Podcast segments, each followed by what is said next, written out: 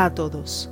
Hoy, en Café con Espiritismo, llegamos al último capítulo del libro Acciones de Coraje para Vivir en Paz del Espíritu Benedita María a través de la mediunidad de Raúl Teixeira. Vamos a reflexionar con Larisa Chávez, que dice que para ella este fue un camino repleto de emociones.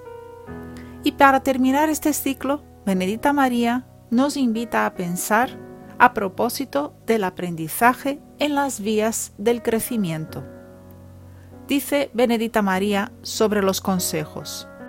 Hay un dicho popular que dice que si los consejos fueran buenos, nadie los daría, los vendería.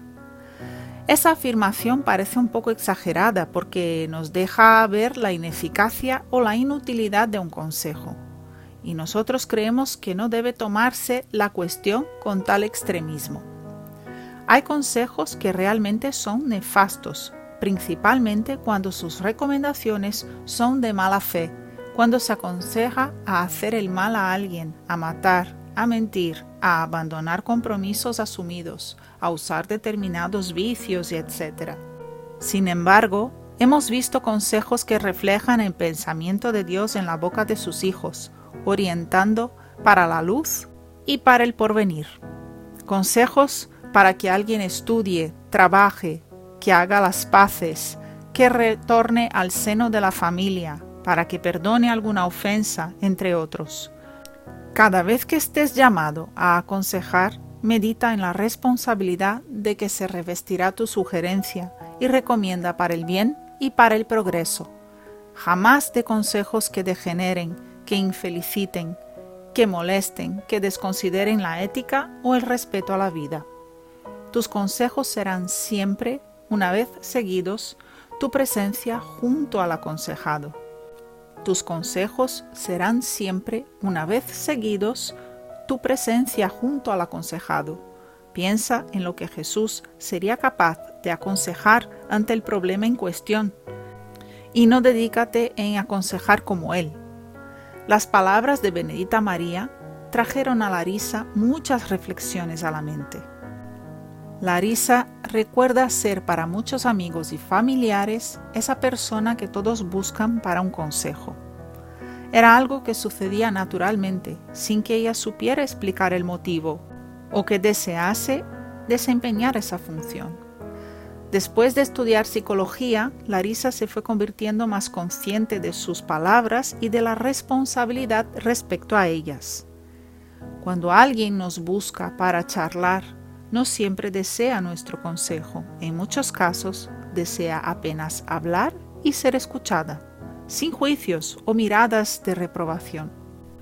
Tal vez era eso que Larisa tenía a ofrecer en el pasado, cuando las personas le buscaban y ella apenas las escuchaba sin tener al menos experiencia de vida que le permitiese decir muchas cosas pero ciertamente existen situaciones en las que estamos invitados o convocados a dar consejos. Estas también pueden ser subdivididas entre personas que ya saben la respuesta y buscan una confirmación y personas que están realmente desorientadas. Para el primer grupo de aquellas que buscan apenas confirmación, Larisa acostumbra preguntar después del relato ¿Y qué estás pensando hacer respecto a esto? Luego identifican que ya hay una postura y lo único que falta por parte de la persona aconsejada es tener valor para tomar una actitud.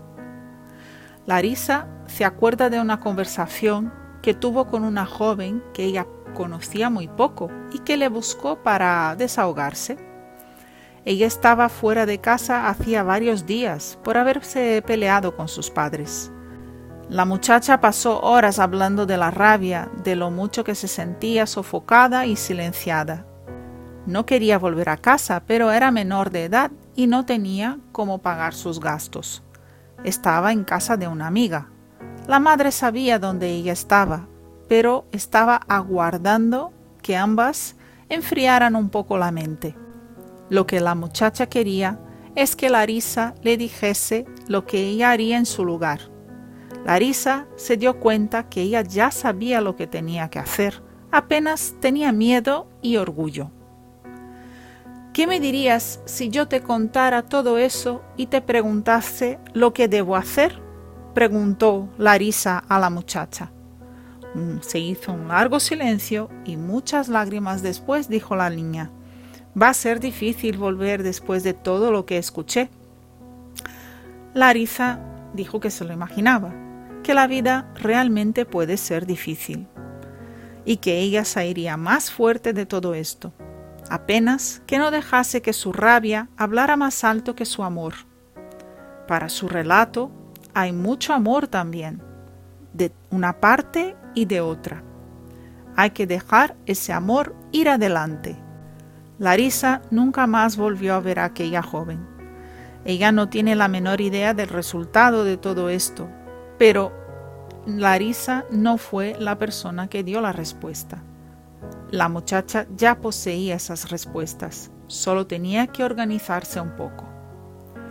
En los casos en que la persona está tan perdida que no sabe realmente por dónde caminar o cuando la situación es tan compleja que no posee consejos obvios, Larisa suele pedir ayuda a Dios y pensar junto con la persona en los diferentes escenarios existentes. Ampliar la mirada más allá del obstáculo inmediato. Aguardar que nuevas piezas del rompecabezas aparezcan y trasladarse del lugar de quien necesita tener la solución para todo. Hay muchas situaciones en las que nuestro mejor consejo no llega a ser un consejo. Se trata apenas de un sincero estoy contigo para lo que venga.